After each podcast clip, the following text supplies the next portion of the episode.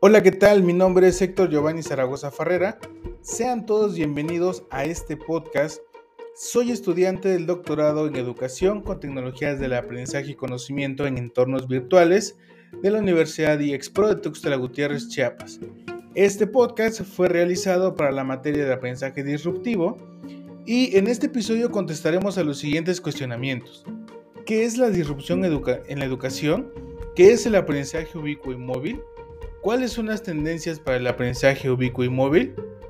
Por lo tanto, te invito a que no te pierdas ni un segundo de este episodio porque ya comenzamos.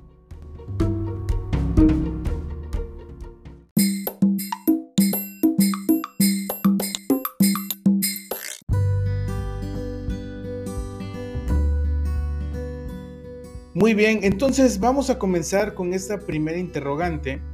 ¿Qué es la disrupción en la educación? En este sentido, podría decirse que la educación disruptiva va más allá del mero uso de tecnologías, como suele pensarse.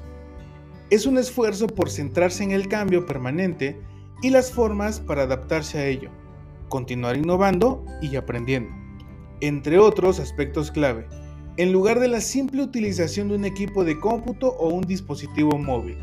En otras palabras, si esta no se enfoca en el aprendizaje sobre la transformación y la innovación, no se está actuando desde la perspectiva disruptiva.